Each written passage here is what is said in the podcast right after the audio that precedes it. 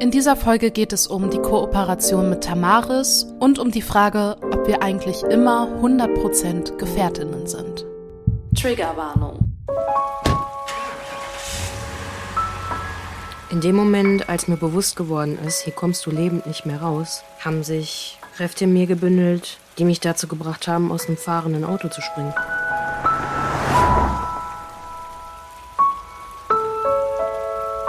Hey, ja klar. Komm vorbei.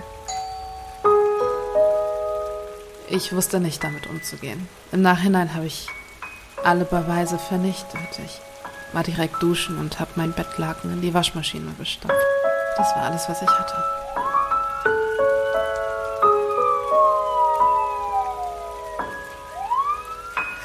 Nein! Nein, hör auf! Stopp! Nein! Gefährtinnen. Der Podcast über sexualisierte Gewalt mit Romina Maria Rollo. und mir, Shannon Gede.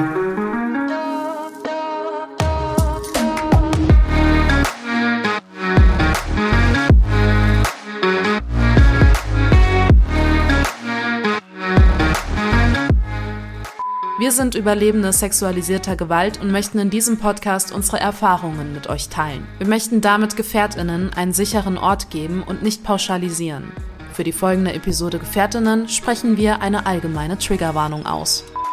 Hallo Shannon. Achso, warte, ich muss hier noch. Jetzt. Ich habe das Mikro nochmal umverschoben. Okay, wir fangen nochmal an. Hallo Romina. Hallo. Ja, ich, ich musste mich hier nochmal ein bisschen, bisschen gerade biegen. Ich saß hier noch nicht so bequem. Das ist okay. Ich gewöhne mich da auch mittlerweile dran, dass das bei dir schon mal einen Moment länger dauert. Ach so, so ist es. Ich weiß nicht, also wie ich damit jetzt umgehen soll, dass die Tatsachen hier so verdreht werden. Schön. Nee, danke. Ein bisschen Spaß muss sein. Nee, damit fangen wir jetzt nicht an. Aber es geht heute ja nicht um Spaß, ne? Oder? Doch ein bisschen auch? So, also ich, ich würde das Thema jetzt nicht so krass ernst nehmen. Also es darf schon noch Spaß drin sein, doch, ja. Dann erzähl mal.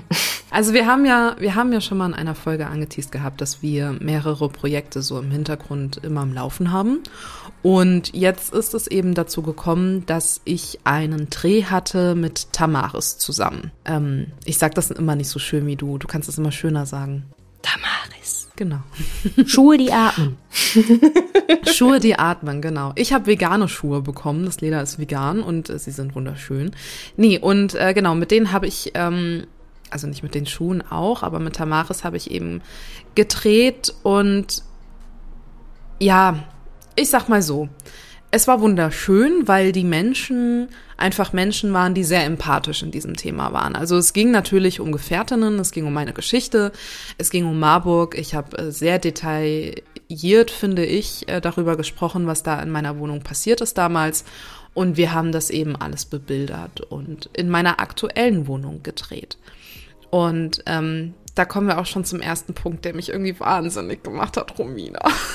ähm, Das Problem dahinter war, dass ich von Anfang an angeboten hatte, dass wir so eine Home Story ein bisschen draus machen. Und ich fand das auch im ersten Moment eigentlich total sinnvoll, weil meine Geschichte ja auch in meiner ehemaligen Wohnung passiert ist. Jetzt ist aber der krasse Unterschied zwischen der Wohnung in Marburg und der Wohnung hier, wo ich jetzt wohne, ähm, eben der, dass die Wohnung in Marburg eine Tatortwohnung war und dass die Wohnung, in der ich ja jetzt wohne, mein Safe Space geworden ist. Also hier bin ich ja wirklich sicher. Hier hat's ja überhaupt nichts mit dem Täter zu tun. Ähm, diese ganze Wohnung ist frei von ihm. Und ich hatte das Gefühl, dadurch, dass in dem Video mein aktuelles Schlafzimmer, meine Wohnung, mein Badezimmer mit der Geschichte eben so nah verknüpft wurde, mh, hatte ich ein bisschen ein Stück weit das Gefühl, dass ich nicht nur die ganze Crew von der Produktionsfirma in meine Wohnung gelassen habe, sondern eben auch ein Stück weit meinen Täter. Und das hat mich ziemlich wahnsinnig gemacht, weil mir das erst während dem Dreh wirklich bewusst geworden ist. Ja, da hast du mir jetzt auch die Frage mit beantwortet, die ich dir stellen wollte ursprünglich. Ähm, Begleite dich denn jetzt gerade auch immer noch dieses Gefühl, was du gerade geschildert hast, dass dieser Gedanke, den du gepflegt hattest, dass dieser Täter irgendwie Zugang zu deiner jetzigen Wohnung hatte, immer noch da ist oder ist das auch wieder verflogen für dich? Also ich habe nach dem Dreh ganz schön viel ausgeräuchert hier in der Wohnung und mhm. war sehr wieder für mich und habe mir bewusst gemacht, dass das meine Wohnung ist und ich nicht in Marburg bin, aber nichtsdestotrotz war es natürlich für mich im ersten Moment auch der Impuls, dass ich diese Geschichte nie wieder in dieser Wohnung erzählen werde mit einem Kamerateam. Mhm. Also mir war das im Endeffekt zu viel. Und ich glaube, das hat man mir auch ein Stück weit angemerkt. Also ich hatte eigentlich naiv gedacht, dass die hier reinkommen, ich mich auf den Stuhl setze und alles super ist, ne? Und ich das erzähle und dann gehen sie wieder. Aber die haben ja hier alles umgebaut gefühlt, also meine komplette Wohnung. Und ich werde ja schon kirre, wenn irgendjemand seine Blaubeeren, Himbeeren, was auch immer Johannisbeeren in meinen Kühlschrank stellt und dann einfach so diesen diesen Raum, sag ich mal, einnimmt. So, ähm, wenn diese Person mir emotional noch nicht so nahe steht, dass ich sage, ey, ich ich kann die Augen blind verschließen und weiß es ist alles in einem Bereich, der mich nicht irgendwie triggert, der mich nicht irgendwie aus meiner eigenen Ruhe bringt. Und das war eben mit fünf, sechs Personen gleichzeitig an diesem Drehtag. Und die haben die Kommoden verrückt, die haben die Pflanzen, oh Gott, die haben meine Pflanzen verrückt.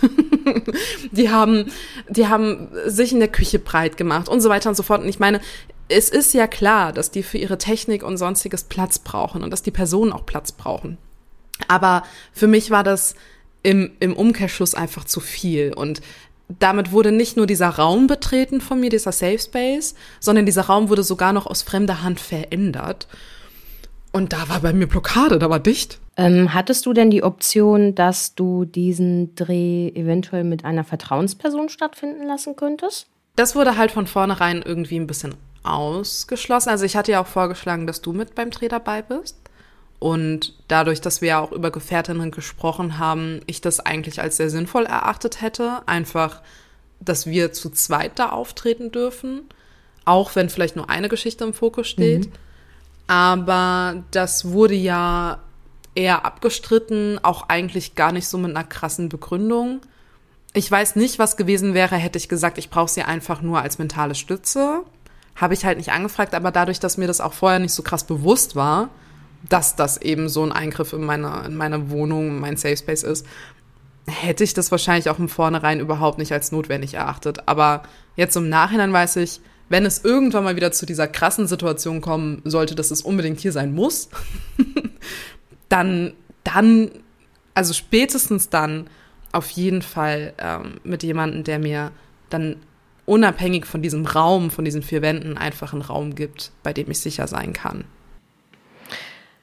Hast du, nachdem das Team fertig war, für dich ähm, das erstmal so für dich behalten oder das auch sofort jemanden einer Person mitgeteilt, wie es dir ging oder das erstmal mit dir ausgemacht? Wie war die Situation, als dieses Team nicht mehr bei dir zu Hause war? Unabhängig vom Räuchern und Zurechtrücken der, ähm, des Interieurs. Also man muss ja auch erstmal dem Team sagen von Fuel, dass die krass, krass, krass darauf geachtet haben, die Wohnung wieder so zu verlassen, wie sie sie vorgefunden haben. Ne? Also das war ja schon cool. Da hast du also, ich musste wirklich nur, sogar dann. Genau. Mhm. Und ich musste auch gar nichts machen. Ich musste nur sagen, Pflanze da, Pflanze hier, Kommode mhm. da. Also es war super schön. Es hat mich innerlich sehr befriedigt. Am Ende musste ich wirklich nur noch eine Lampe einstecken und that's it. Aber ähm, dann war es ja so, dass wir nach diesem Innendreh noch einen Außendreh hatten. Und da habe ich schon gemerkt, dass ich irgendwie aufatmen konnte. Klar, es war A, erstmal losgelöst von meinem räumlichen Hier und Jetzt von meiner Wohnung und B war in meiner Wohnung erstmal der Schritt in die Vergangenheit und als wir rausgegangen sind und den Außendreh hatten, war es eben dieser Cut in der Geschichte, dass man geguckt hat, wie geht's denn jetzt weiter und da musste ich auch gar nicht mehr sprechen, da musste ich nur, da musste ich eigentlich nur vor der Kamera stehen und Emotionen quasi äh, verfilmen lassen. Ähm, und dann saß ich im Auto und hatte den innerlichsten Drang, wirklich meinen Eltern irgendwie Bescheid zu geben weil die wussten natürlich von dem Dreh. Ich war mir aber nicht dessen bewusst, dass denen gar nicht so krass bewusst war, dass also die dachten, ich rede über Gefährtinnen, dass ich einen Podcast mache und dass ich Journalistin bin. Und dann rede ich nur noch über meinen Job. So ungefähr haben die sich das vorgestellt. Und ähm, als ich ihnen dann gesagt habe, dass ich über Marburg und über die Details und so gesprochen habe, ähm, war Mama schon sehr besorgt. Und das hat mir wiederum, ich hatte noch diese Unsicherheit in mir, dieses war das richtig, das bei mir zu Hause zu filmen, war das nicht alles zu viel für mich? Was habe ich überhaupt gesagt? Dazu gleich nochmal mehr.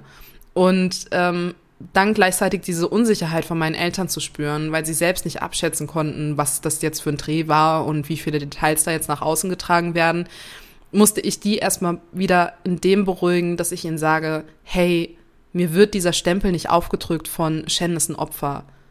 Shen ist ein Opfer sexualisierter Gewalt. Das ist nicht die Message von diesem Video. Und so präsentiere ich mich auch nicht nach außen. Und das ist bei denen im Kopf, ich glaube, die würden halt sehr gerne diese Geschichte überhaupt gar nicht mehr hören müssen. So. Und die würden sehr, sehr gerne, wenn ich mediale Aufmerksamkeit bekomme, nur dann es als, also gut empfinden oder sie würden das gerne sehen, wenn es eben um Erfolge in meinem Leben geht. Und die sehen eben Gefährtinnen schon natürlich als Erfolg an, dass es eine Selbsttherapie gefühlt ist. So kann ich ihnen das immer am besten erklären. Aber den, den Hintergrund dessen, wollen sie eigentlich nie wieder thematisiert haben, auch nicht bei Gefährtinnen. Und ich versuche ihnen immer wieder zu vermitteln, dass wir davon nicht wegkommen.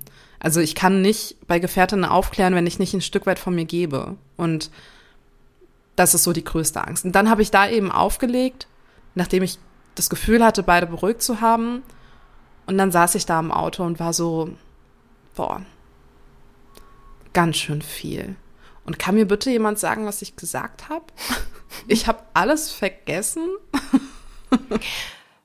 das ähm, fühle ich ganz, ganz doll. Und ich baue mal eine Brücke. Warst du, als du bei den Dreharbeiten warst, eher Gefährtin oder Betroffene? Ich war 100% Betroffene. Voll.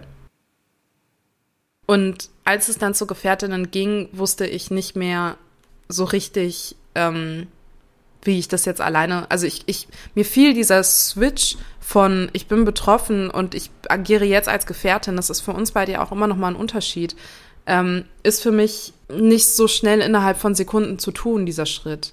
Der ist nicht so schnell getan, weil ich in so einer Intensität auch wieder in meiner eigenen Geschichte war, dass ich glaube, ich vielleicht drei Stunden gebraucht hätte, um zu sagen, und jetzt bin ich wieder am Hier. So. Ähm. Das heißt, du hast auch, hast auch das gar nicht wirklich, also du sagst ja sowieso, dass diese ganzen Momente gar nicht wiedergegeben werden können, weil diese Betroffenheit in dem Moment so intensiv war. Und äh, gibt es denn für dich so die Momente, wenn du dann da in deiner Geschichte bist, trotzdem, dass so eine kleine Gefährtin in dir ist, die dich immer wieder versucht, auch so ein bisschen an die Hand zu nehmen? Oder würdest du auch sagen, nein, das ist einfach, ich habe einfach nur stattgefunden als Betroffene, als Shen? Nee, wenn ich in so einer Intensität betroffen bin, dann bin ich auch betroffen. Also ja. dann spüre ich auch keine Gefährtin okay, mehr. Okay, also da gibt es dann nichts. Ja, gut. Genau. Hm. Und dann kommt es auch ganz schnell zu diesem Moment, wo ich nicht weiß, worüber ich geredet habe, weil ich einfach weil ich einfach spreche nach dem, was ich da gerade fühle und denke und was ich wieder vor meinem inneren Auge sehe und natürlich mittlerweile weiß, wo ich die Grenzen ziehe und was ich vielleicht nicht erzähle, weil es zu zu intim vielleicht in diesem Rahmen wäre, darüber zu sprechen, aber das ist auch noch die einzige Grenze, die ich dann wahrnehme. Also ich, nee, ich, ich nehme mich dann überhaupt nicht als Gefährtin wahr. Was können wir unseren ZuhörerInnen... oh. Gesundheit. Was war Boah, das, das hing mir schon. Das hing mir schon seit ein paar Minuten in der Nase. Echt? Das habe ich jetzt aber gar nicht gemerkt. Also ich habe irgendwie oh. jetzt gedacht, du bist eher sehr emotional, aber wenn es nur der Nieser war, ja gut. Kam trotzdem gut rüber. Nein, schön. Spaß. Ähm, schön hatte das, genau. Schön hatte das jetzt hinter dir. So erleichtert. Wie süß. Hey, schon gewusst? Werbung. Warum hast du dich nicht gewehrt? Aber wolltest du nicht eh was von ihm? Sieh es doch einfach als Kompliment. Übertreibst du nicht ein wenig? Warst du betrunken? Und vor allem, was hattest du an? Was hattest du an? Eine Frage, die Betroffenen sexualisierter Gewalt immer noch viel zu oft gestellt wird. Denn sie impliziert einen Mitschuld am Übergriff. Die Wanderausstellung Was hattest du an? Richtet sich gegen Opferschuld und falsche Fragen. Sie zeigt, was Betroffene zum Zeitpunkt des Übergriffs getragen haben und gibt Einblick in die Gefühlswelt von Betroffenen.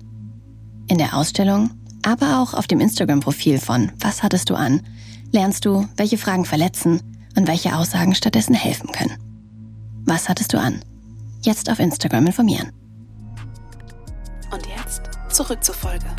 Kann man vielleicht auch aus dieser Situation heraus etwas unseren ZuhörerInnen so aus der Situation heraus mitgeben?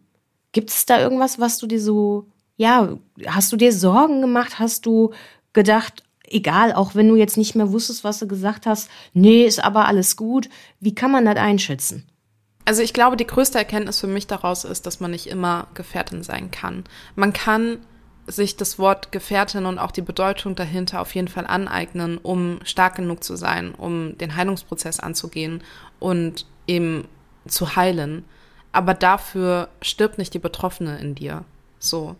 Du bist immer Betroffene. Egal wie weit du in der Heilung bist. Und wenn du einmal wieder tief in deiner eigenen Geschichte drin bist und diesen Schmerz fühlst, weil dieser Schmerz wird nie ganz weg sein. Er wird erträglicher sein in dem, wie du damit umgehst und wie, ja, wie du auch irgendwie lernst, an diesen Schmerz dich heranzutasten. Aber ja, ich, äh, zumindest kann ich für mich sagen, dass ich nie 100 Prozent Ah, ich habe irgendwas, es kribbelt in der Nase. Leute, ich bin nicht so emotional gerade, ne? Ich muss immer wieder stocken, weil ich denke, ich muss niesen, aber gut. Ähm, ähm, man kann zu 100% betroffen sein, ja, aber man kann nie zu 100% Gefährtin sein. Ey, und ich muss kurz meine Nase putzen. Ich Ja, mach. Das ist safe irgendwo so ein, so ein Fusselteil hier irgendwo, was sich hier meine Nase angeeckt hat. So, bin wieder da. Das war eigentlich schön Was gesagt. ich meiner. Hörer, was ich den Hörerinnen mitgeben möchte aus dem Moment, was für eine Erkenntnis ich habe. Und darauf habe Ja, ich eigentlich auch schon aber ich finde, ehrlich, das hast du total, also ich finde das total wichtig, was du gerade gesagt hast. Weil da, da Ja. wollte ich auch drauf hinaus. Ich wollte ja darauf, Okay. genau. Also ich finde es total wichtig, was du gerade gesagt hast, wenn ich das jetzt mal in dem Moment einfach mal aus meiner Perspektive bewerten darf, wenn ich das eigentlich in diesem Nö, also Gespräch gar nicht so machen wollte, äh, um viel von dir zu erfahren. Ähm, aber das möchte ich einfach mit dir teilen. Wenn wir da so unsere Geschichte teilen, war es für mich als deine Gefährtin, so für uns beide jetzt getrennt voneinander ein Projekt zu begleiten und irgendwie doch eins zu sein, so dass ich das, ich fühle mich damit wohl, dass du sagst, du bist sehr betroffen und auch Betroffene, weil das Gleiche fühle ich auch, wenn man so in diese Szenarien hineintauchen muss, um einfach den Menschen zu zeigen, was man da geben möchte, den, die Wunden zeigen möchte und diese Verwundbarkeit, die dadurch entstanden ist. Fühlst du dich zum Beispiel, hast du dich verwund, also verwundbar gefühlt? Das kommt, finde ich, in deinen Worten so heraus, obwohl das so viele Worte sind, einfach für dieses eine Wort ver sich verwundbar. Ist das überhaupt richtig verwundbar? Ja, verwundbar ist ein deutsches Wort. Aber sich so verwundbar zu machen, also nicht angreifbar, das meine ich gar nicht damit, nichts Negatives, sondern verwundbar, dieses Einfachsein. Und das fühle ich, wenn du davon so erzählst. Das ist eigentlich auch das, was ich so ein bisschen herauskitzeln wollte und erfahren wollte, ob was auch völlig okay wäre, total straight abgelaufen ist und man total abgeklärt ist, auch mit dieser Geschichte, oder ob es aufgrund dieses ganzen Aufbaus, man war bei dir zu Hause, man hat es gefilmt, man hat dich gehört und du sagst, du weißt das nicht mehr. Also ich finde, für mich, ich würde auch alles andere annehmen, aber ich fühle mich ein bisschen besser damit, weil ich genau das Gleiche teile, wenn wir teilweise hier in unserem Podcast folgen, wie zum Beispiel in den vorherigen zwei, wo wir oder ne, so über Wunden sprechen, die man denkt schon total verheilt sind und wenn man dann aber in dem Moment ist, spürt man die Wunde. Ja. Ja, ich, also voll. Ja. Doch, und ich, ähm, ich merke auch gerade, dass ich meine Antwort doch ganz okay finde. Weil ja, man ist zu 100% Betroffene, aber nie zu 100% Gefährtin. Zumindest kann ich das für mich sagen, weil ich habe dich schon vermisst in der Situation. Also ich habe das Gefühl, dass ich 100% Gefährtin sein kann, wenn du da bist. Aber nicht alleine. Und ich glaube, das sind so unsere, wenn man es in Prozenten sehen möchte, dann sind wir beide 100% betroffen, jeweils für uns selbst schon. Aber wenn wir Gefährtinnen sind, dann sind wir 50-50. Und das zusammen ist dann Gefährtinnen. So. Ich glaube, das Ganze hier würde ja auch nicht funktionieren, würde nur noch eine von uns beiden hier sitzen. Dann mhm. könnten wir darüber auch nicht so gefasst reden, wie wir es tun und so reflektieren, wie wir es tun. Und das habe ich schon in dem Interview gemerkt, dass ich einfach so ein bisschen ab und zu vielleicht einfach so diesen Blick von dir gebraucht hätte. Einfach nur, wenn du, weißt du, so neben mir auf der Couch sitzt, vielleicht gar nicht im Bild, wenn sie das nicht wünschen. Für mich wäre das total schön gewesen. Aber ähm, dass ich einfach mal zwischendurch nach links gucken kann und dich sehe, wie du nickst. Oder dich sehe, wie du Timeout zeigst und einfach nur den Kopf schüttelst, so, ne? Aber dass ich einfach dieses Feedback habe von wegen, okay, ich, ich weiß das, was ich gerade sage, das, das kommt an und das ist auch das, was ich sagen möchte, weil ich glaube, wir beide wissen, was wir transportieren wollen. Und ähm, einfach diese Zuversicht zu haben, vielleicht auch danach, weil ich, ich habe dann auch beim Team gefragt, wie war denn das Interview? Und sie meinten, gut. Und ich war so, gut? Was heißt denn jetzt gut? Mann! Was ist das denn? Hallo? Und dann habe ich nochmal gefragt und habe ich auf die Antworten gut geantwortet? Ja. Ja, gut.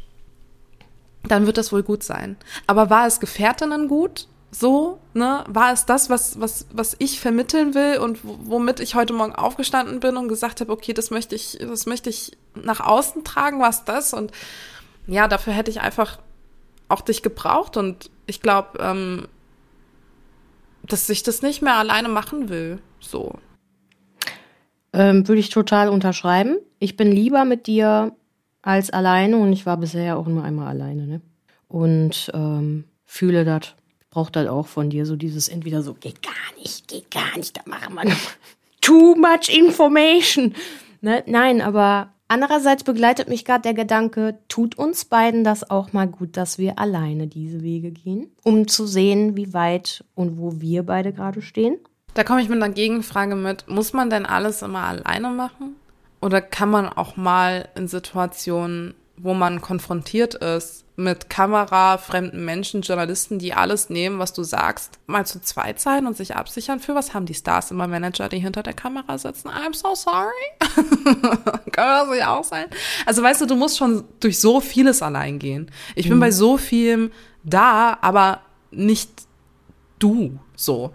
Ähm, ich kann, ich kann und das habe ich auch bei Tamaris gesagt, ich kann für, für jemanden natürlich ein Wegbegleiter sein oder eine Gefährtin sein. Das kann ich. Und ich kann auch für mich eine Gefährtin sein. Aber da ist der Unterschied, dass ich einfach für mich selbst die beste Gefährtin werden muss, weil ich ich muss mir in dunklen Momenten selbst die Hand reichen. Ich muss gucken, dass ich nicht zu tief in das Loch reinfalle, wenn ich über die Geschichte erzähle und so weiter und so fort. Und ich glaube, es, es, wir sind schon sehr oft als Betroffene ähm, darin mit konfrontiert, alleine zu sein. Warum muss man das denn vor Journalisten und Kameras dann auch noch machen? Also, ah, nee. Finde ich doof. Und wahrscheinlich wird es sowieso Situationen geben, wo man sagt, ey, aufgrund der Entfernung zwischen uns beiden geht's nicht anders. Da musst du alleine durch. Ich kann nicht mit zu dem Interview. Ich kann nicht, keine Ahnung was. Die wollen nur eine Geschichte. Es sind nicht beide. Die haben ja auch nur mich gebucht und nicht dich. Und so, ne, das sind dieses, ne, warum eigentlich? Das konnte ja auch keiner erklären. Und das sind aber so Umstände, die haben wir nicht in der Hand und dann können und müssen wir da auch alleine durch. Aber ich würde gerne davon absehen. So. Wenn du die Wahl hättest, lieber zu zweit. Und wenn wir alleine gehen, dann schaffen wir das mittlerweile und nach langen, langen Wegen, die wir alleine gegangen sind, natürlich auch. Ist halt nur nicht so schön. Genau. Und äh, der Aspekt, Stars haben auch ihr Management, ihre Assistenten. Da geht es um natürlich auch Kunst, Talent und was auch immer die alles machen. Bei uns geht es um die Geschichte, die so bedeutsam ist, dass wir überlebt haben, etwas. Und deswegen ist die Sensibilität da natürlich auch nochmal anders gegeben, dass ich dir auch einfach nur mal die Frage stellen wollte, wie du dich damit fühlst, mit dem Gedanken, wenn man sagen würde, hey, ja, was ist denn, wenn du dann jetzt alleine gehen musst? Aber ich finde es sehr schön und das fühle ich auch, lieber mit dir gemeinsam Wege zu gehen, als sie alleine gehen zu müssen. Weil du meine Wunden kennst, ich deine Wunden kenne, wir uns noch mehr kennenlernen dürfen und das auch werden. Und ähm, ja, was ich mich auch frage ist, Was wünschst du dir denn, wenn ein Mensch dieses Video sieht? So eine ähnliche Frage wird mir bei Tamaris auch gestellt. Was ich mir für mein Leben wünsche und ähm, was ja auch dieses Video vermitteln soll. Und ich würde beide Fragen mit derselben Antwort irgendwie ähm, ja, beantworten, weil mir einfach wichtig ist, dass Menschen, die das sehen, a, wissen, dass sie nicht alleine sind, dass sie gesehen werden, dass es immer dazu kommen kann, dass du jemanden triffst, der dich genau versteht, so wie du tickst und fühlst. Und dass eben Menschen davor abgeschreckt werden, vor diesen Auswirkungen, was eine Vergewaltigung oder ein sexueller Missbrauch mit sich bringt, ähm, dass sie davon abgeschreckt werden und solche Taten eben nicht nochmal begehen oder nicht begehen werden. Und das sind sehr, sehr große und sehr, sehr gefühlt manchmal, egal wo man gerade steht, aber manchmal fühlen sich diese Ziele und diese Träume so, so weit weg an.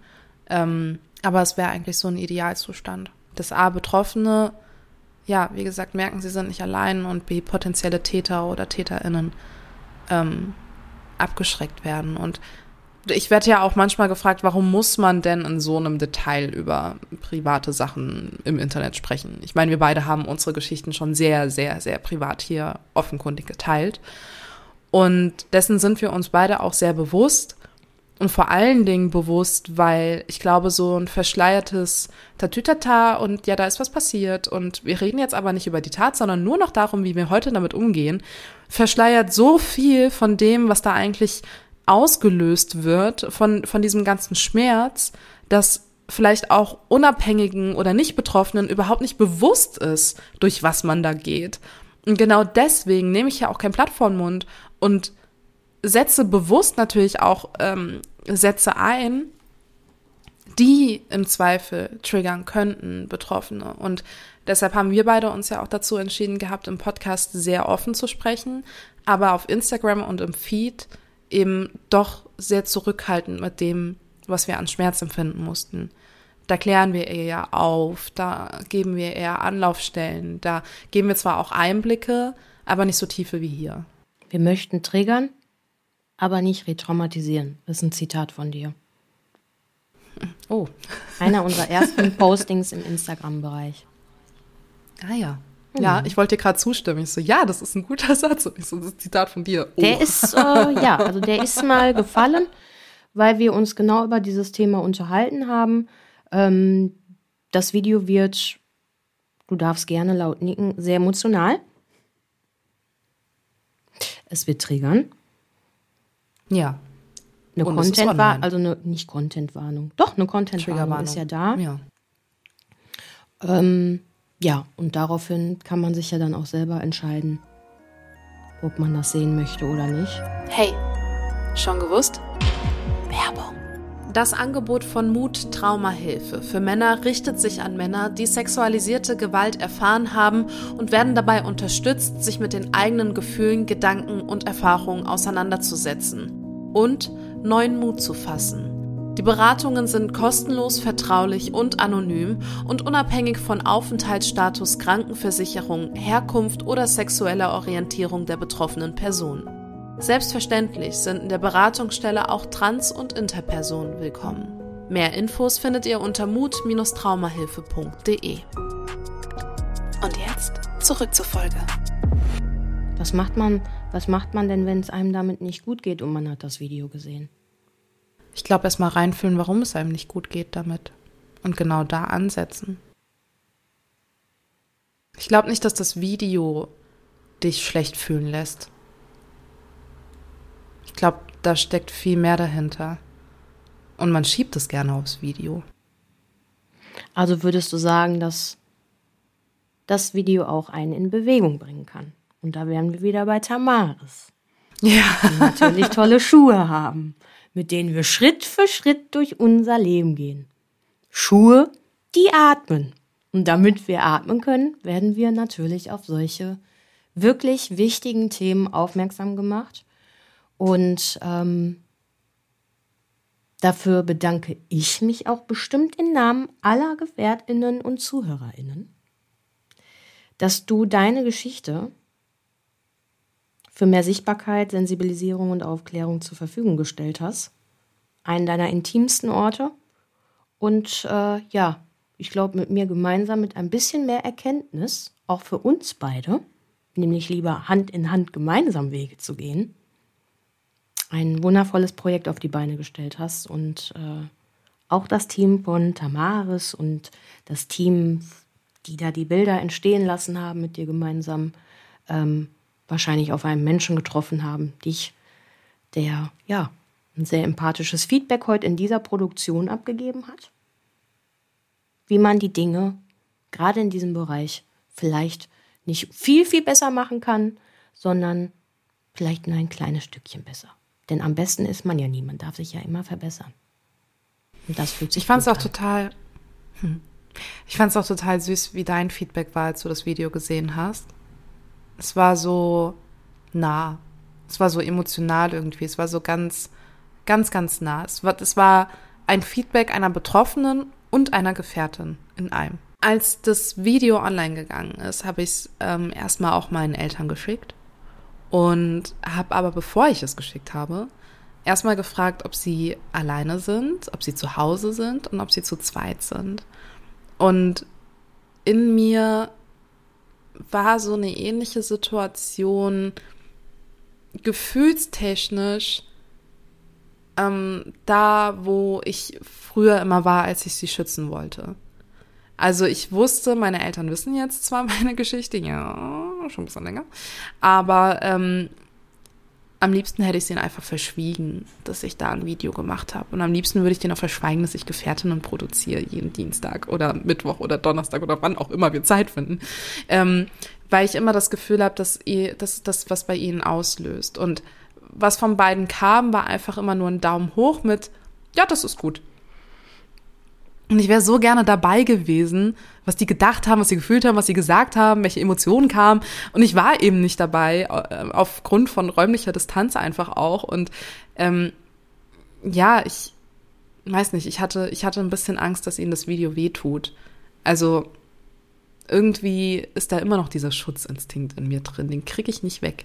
Wie ist das bei dir? Vor deiner Familie? Also von ich würde gerne erstmal so anfangen, dass ich dir nochmal, auch in Bezug auf mein Feedback, ich meine, wir haben das ja jetzt gerade gehört, aber ich kann das verstehen, dass das weh tut, weil ich emotional an dir gebunden bin. Ich weiß nicht, wenn ich andere ähm, betroffene Personen sehe oder fiktive Personen, die eine Rolle spielen, dann tut mir das auch weh, wenn ich sehe, dass die betroffen sind oder berichten oder irgendwelche Nachrichten im, im Fernsehen laufen dann tut mir das in dem Moment als Mitgefühl auch weh. Und das, was du gerade gesagt hast, ähm, ja, ich äh, möchte auch am liebsten alle beschützen, dass die nicht leiden in dem Moment, wenn ich so viel preisgebe. Ähm, hast du in dem Video auch ähm, Details beziehungsweise irgendetwas, was du vielleicht jetzt noch so auch, ähm, nachdem du das Video nochmal gesehen hast, hast du es nochmal gesehen? Hast du ähm, dann vielleicht auch was preisgegeben, was sie noch nicht wussten? Kannst du dich irgendwie damit so mit dem Gedanken verbinden? Oder war es so, nö, eigentlich ist es auch nicht wichtig? Meine Eltern wissen eigentlich gar nichts von der Geschichte. So, und ich glaube, das ist der Punkt. Dieses, wir haben hier bei uns im Podcast ja schon darüber gesprochen, dass das so schön ist, wenn wir mit unserer Familie sind, so wie auch meine Schwester ja hier Gästin war, ähm, dass man so dieses Gefühl der Familie bekommt, es ist alles in Ordnung, das ist irgendwie nie passiert. Und wenn auch das passiert ist, dann ist es irgendwie anders, als wenn wir uns beide unterhalten. Weil man diesen Frieden bewahrt und dieses, es ist alles gut. Und ja, Frieden bewahren. Also manchmal würde ich mir auch wünschen, dass ich darüber offener reden kann. Ja. So, ähm, weil ich dann das Gefühl, mehr das Gefühl dafür bekomme, wo es weh tut und wo nicht. Mhm. So, für mich ist dieses ganze Thema einfach ein Thema, was weh tut. Mhm. Ähm, und ich habe das Gefühl, umso mehr man darüber redet, umso mehr versteht man A auch mich und weiß, wo es weh tut. Und B verstehe ich auch mein Gegenüber und weiß einfach, wo muss ich mich vielleicht noch mehr erklären oder wo darf ich sie vielleicht noch mal mehr mit reinnehmen in den Heilungsprozess, den ich ja schon hinter mir habe und so. Und ähm, ich gebe ihnen da die Zeit, die sie brauchen, aber ich glaube, durch das Video ist ihnen noch mal viel mehr bewusst geworden. Die Behandlung beim Gynäkologen zum Beispiel habe ich im Video angesprochen. Das sind Details, die sie nicht wissen. Sie wissen, glaube ich, auch nicht, wie das abgelaufen ist, wie ich ihn aus meiner Wohnung bekommen habe oder ähm, ja, grundsätzlich eigentlich so dieser ganze Verlauf. Ähm, sie wissen, okay, sie wurde vergewaltigt in ihrer Wohnung. Punkt. Sie kennen den Namen, den wusste, also den wollte meine Mama wissen von dem Täter. Keine Ahnung warum. Aber keine Ahnung, warum sie den wissen wollte. Mhm.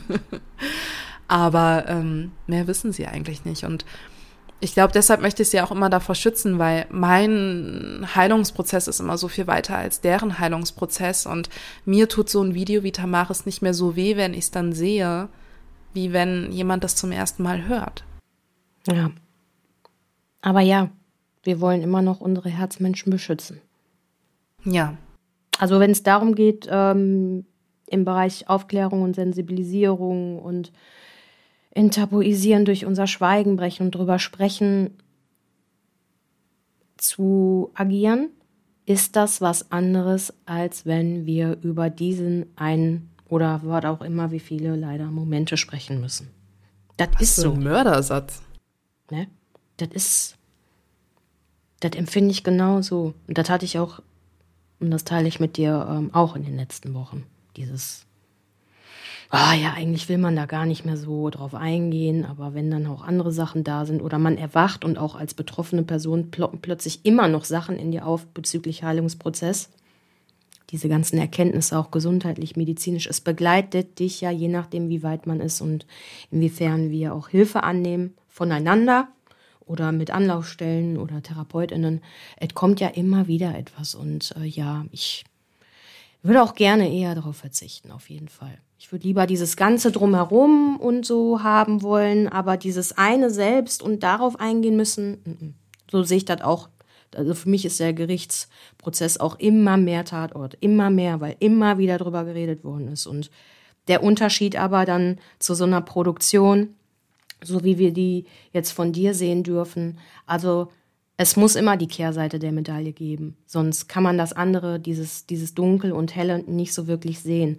Aber ähm, ich sag's dir auch, ich glaube, es ist auch wie so ein Werkzeug, dieses Video, wie so, ein, wie so ein Hilfsmittel. So, wenn du keine Worte hättest, könntest du dieses Video nehmen. Und da ist alles mit gesagt. Da ist alles mit gesagt. Ich bin mal gespannt, wie das Feedback sein wird, falls ähm, Feedback oh, dazu dann auch, auch ankommt. Ne? Wünschst du dir in Bezug auf Feedback denn auch noch mal was dazu, was wir grundsätzlich als Gefährtinnen wissen, aber noch mal auch als Betroffene jetzt in der Situation? So von in Bezug, so für unsere ZuhörerInnen? Warte mal, wie meinst du? Hm? Hm? Wie meinst du? Also gibt es für dich bezüglich Feedback so Grenzen? Also ich, ich, pff, nö. Ähm, ich freue mich auch über negatives Feedback, weil sich dadurch wieder Content für uns kreiert. Also, ich bin offen. Ähm, ich glaube, das muss man aber auch sein, wenn, wenn man hier öffentlich seinen Heilungsprozess mitdokumentiert. Also verstehe mich nicht falsch. Ähm, und ich, das hast du auch nicht, auf gar keinen Fall. Ähm, das ist auch so ein doofer Satz, ne? Verstehe mich nicht falsch. Ich nicht, auch einfach du schon gesagt hast. So. Ich sage manchmal echt viele Sachen, die man einfach gar nicht mehr sagen muss. Aber gut. Ähm, Verstehe mich Formul nicht falsch. Ich Hast genau, ich formuliere das anders. Glaubst du, es sind alle Fragen mit diesem Video beantwortet, dass man keine mehr stellen Nein. müsste? Also wären Fragen vollkommen okay. Es werden auch Fragen kommen. Es ist nicht geklärt, warum ich nicht angezeigt habe. Es ist nicht geklärt, ähm, wie ich danach noch in Bezug zu ihm stand. Es ist nicht geklärt, wie ich mein sexuelles Urvertrauen bekommen habe wieder. Es ist vieles nicht geklärt. Und bekommen wir noch ganz viel, Shen. Ach du, hier immer. Das Und ist auch schön überall anders auch mit dir. Ja, du, es ja. gibt auch GefährtInnen, die sind fähig in ihrem Bewusstsein. Ne? Ich mhm. habe auch zu einem gewissen Zeitpunkt ehrlicherweise gedacht, ich bin fertig. Nicht ganz fertig, aber so, ja, ja, ich war schon echt recht viel. Und was soll da eigentlich noch alles kommen? Ja, ja. Und dann kommt die Büchse Ups. der Pandora und es wird wieder alles von Ups. vorne aufgerollt. Und dann kommt Chen mit irgendeiner Frage um die Ecke und dann ist schon wieder, oh, ja, vorbei. oder du kommst mit ah, Tamaris. Schuhe, die atmen. Und ich glaube auch, und das ist so die Erkenntnis auch dieser Folge heute, die ich mir gewünscht habe. Heilung ist irgendwie immer da und das Leben macht mit uns ja sowieso, was es will. Sagen wir mal so, es passiert, es findet statt. Und es ist aber schön, heute zu hören, wo wir beide, beziehungsweise ganz speziell du stehst als betroffene Person wirklich so viel gezeigt und gesagt zu haben, aber auch als Gefährtin. Dass du nämlich am liebsten gar nicht alleine sein willst. Und das finde ich ist auch eine sehr große Erkenntnis. Und ich freue mich auf alles, was halt auch noch so auf uns wartet. Ja, und ich finde auch diese Erkenntnis schön mit dem 50 Prozent und 100 Prozent. Ähm, und ich habe heute von einem Arbeitskollegen einen Satz gehört, den ich irgendwie auch schön fand. Und auch in Bezug zu diesem 50 und 100 Prozent jetzt äh, Sätze. Ähm, er meinte nämlich zu mir, ja, Shen, weißt du, so die Scheißdinge, die passieren im Leben, die bösen Sachen, die kommen, nach denen fragst du nicht. Die sind da. Die schönen Sachen, die musst du selbst anpacken. Und damit haben wir auch wieder die 100% und 50%. Die 100%, die passieren als Betroffene, die sind da. Die sind vollkommen ausgefüllt und die Scheiße, die stopft sich da in die 100% rein und ist, na, ist äh, prall gefüllt. Und die anderen 50%, an denen musst du arbeiten und die musst du anpacken. Und die geben dir dann auch das Schöne in deinem Heilungsprozess. Wow. Weiß gar nicht, ob er sich dessen bewusst ist, dass dieser Satz so in meinem Kopf noch weitergerattert hat, weil der hat es so nebenbei gesagt. Wir haben über Wochenendpläne geredet, ne? und dann, und dann kam es so, ja, ja, ich bin da und da, weißt du, ach, die schönen Sachen musst du planen, die Scheißsachen, die kommen. Also, ja. Recht hast du. Macht der Worte. Das ist doch schön, dass die dich bewegen. Und dass auch die unangenehmen Sachen dich bewegen und wir aus diesen unangenehmen Momenten irgendwie das Beste rausholen. Was haben wir gesagt? Das ist eine Verschlimmbesserung. Das ist so dein Satz. Boah, du warst voll kurz weg. Ich sag so, Ja, das ist eine Verschlimmbesserung Und auf einmal ist der Bildschirm aus. ich dachte so, nein. Ganze Aufnahme weg. Guck mal schnell, ob die. Tonspur noch läuft. Ja, sicher, Gott sei Dank. Ja, sicher. Ja, freilich. so Mensch, kurz ein ey. Österreich. Will ich mal was Schönes dir sagen? Oder geht ja, es wird, muss erst schlimmer werden, bevor es dann wieder besser ist. Jetzt bin ich wieder erleichtert. Besser. Ja, Ja, siehst du, direkt das Game ausgespielt, direkt das Wort. Einmal kurz schön. ist äh, es denn jetzt schon so weit, dass wir eine Waffel backen? Ich würde gerne den, also ja, und ich würde gerne den HörerInnen anbieten, ohne rechtlich 100% zu wissen, ob wir das dürfen, ähm, dass ja so Videos immer noch mal krasser wirken, weil man ja ähm, die Eindrücke hat, der Bilder, die Emotionen, den Gesichtsausdruck. Ich würde gerne den Gefährtinnen anbieten, dass wenn sie jetzt nach der Waffel denken, boah, ich bin neugierig, aber ich traue mich noch nicht an das Video ran, dass sie einfach noch sechs Minuten dranbleiben und das Video und meine Aussagen einfach nur hören dürfen. So als kleines Hörspiel. Das funktioniert ganz gut. Ich habe schon ausprobiert. Und deshalb würde ich jetzt gerne ein, eine Waffel mit dir backen, damit dieses Hörspiel danach starten darf. Und ich bin mir absolut nicht sicher, was ich machen will. Ein Tamaris-Waffel. Ja, aber wie macht man denn eine Tamaris-Waffel? So, bin ja die Waffelexpertin hier unter uns, habe ich gerade festgestellt. Nein, also mir ist übrigens auch aufgefallen, immer wenn wir Waffeln backen und je nachdem, ob es ein bisschen mehr um mich oder um ein bisschen mehr um dich geht, je nachdem, wer so ein bisschen mehr Sendezeit hier hat, aufgrund der Intensität der Gespräche, wenn ich mehr rede, backst du meistens, meistens hast du dann die Ideen und wenn du jetzt so viele von dir auch gezeigt hast für uns, dann ähm, ja, helfe ich dir natürlich dabei. Und die Tamaris-Waffel, die atmet ja, ne? Das heißt, wir brauchen einen fluffigen Teig. Kennst du die Bubble-Waffels? Ach, die hatten wir doch schon. Ja, da bin ich raus. Ist auch meine Kreativität am Ende. Okay, ich hab, ich hab, ich hab nur noch keine Füllung, aber ich hab die Form. Und zwar richtig, richtig dicker veganer Waffelteig, weil die Schuhe, die ich von Tamaris bekommen habe, sind ja veganes Leder. Richtig. Also veganer Waffelteig. Die eine Waffel, die ist 100 Prozent.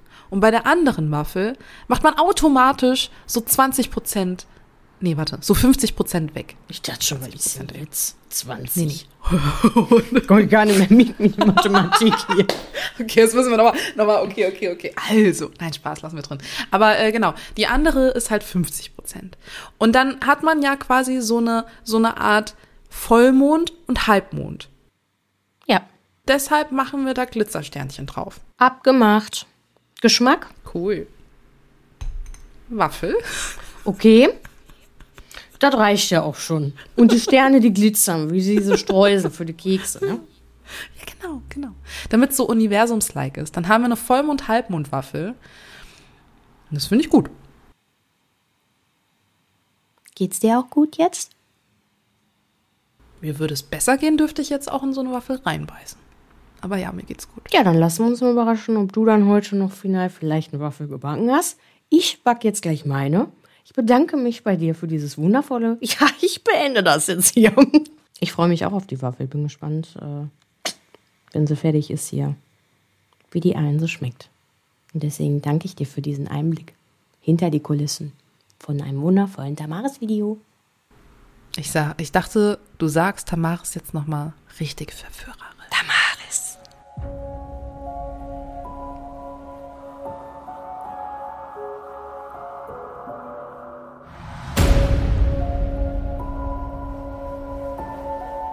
Mir wurde durch die Nacht nicht nur ein Stück meiner Seele genommen, sondern auch ein Stück meines Zuhauses. Ich glaube, dass man seinen Frieden aber nicht in einem Gerichtssaal findet, sondern immer bei sich selbst.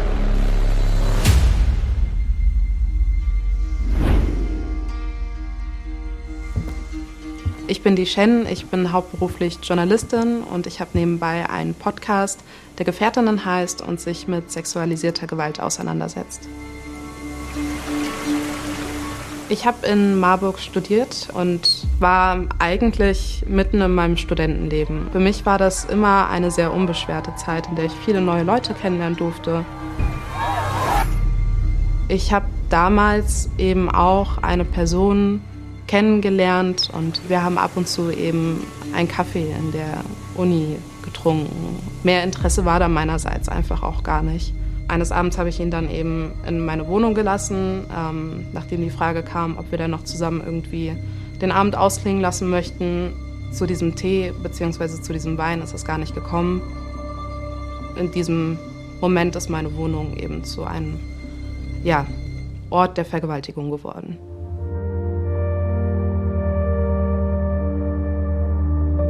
Ich konnte mich zwar irgendwann ähm, körperlich so wehren, dass ich mich ins Bad fliehen konnte, wo ich dann aber ja keine Kontrolle über das hatte, was da passiert ist. Ich stand da in diesem gefliesten Bad, splitterfasernackt und habe versucht, eben mit meinen Worten ihn aus dieser Wohnung zu schmeißen.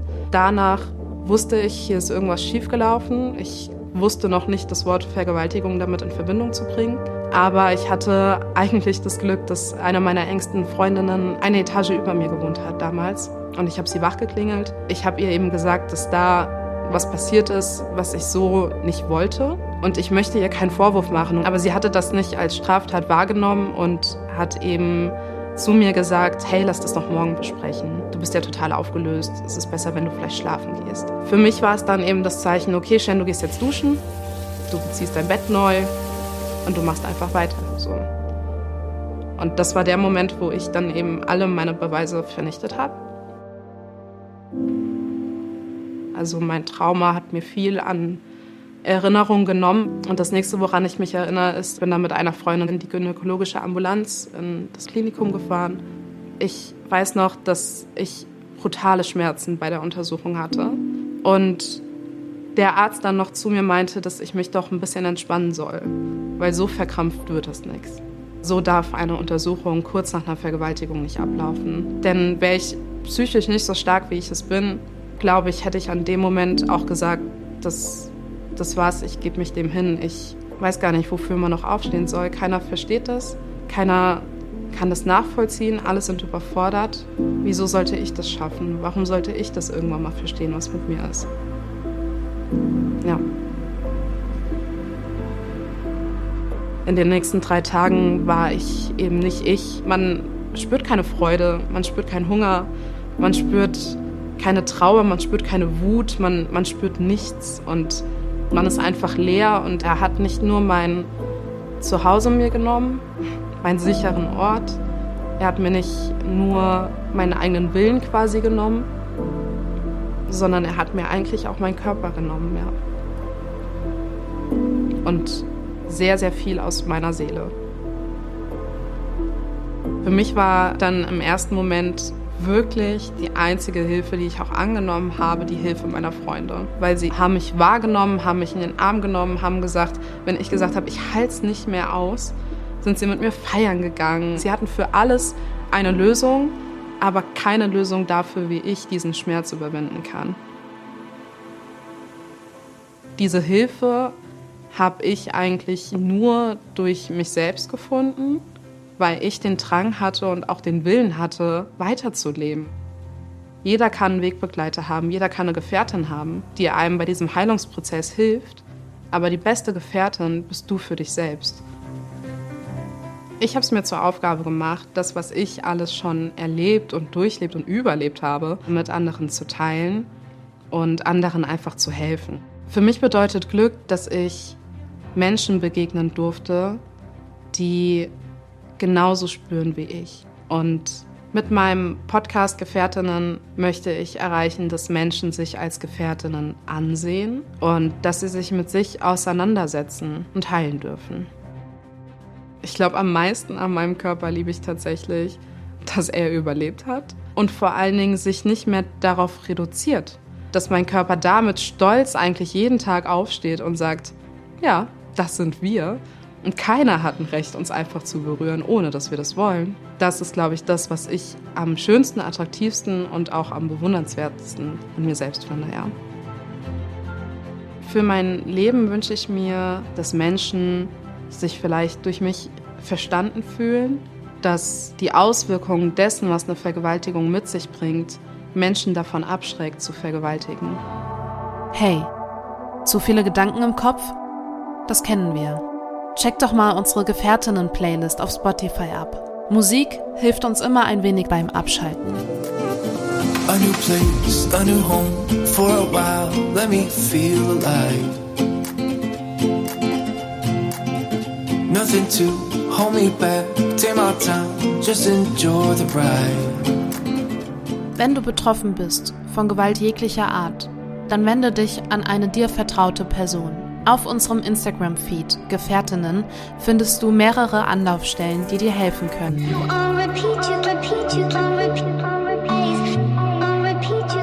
Du bist nicht allein.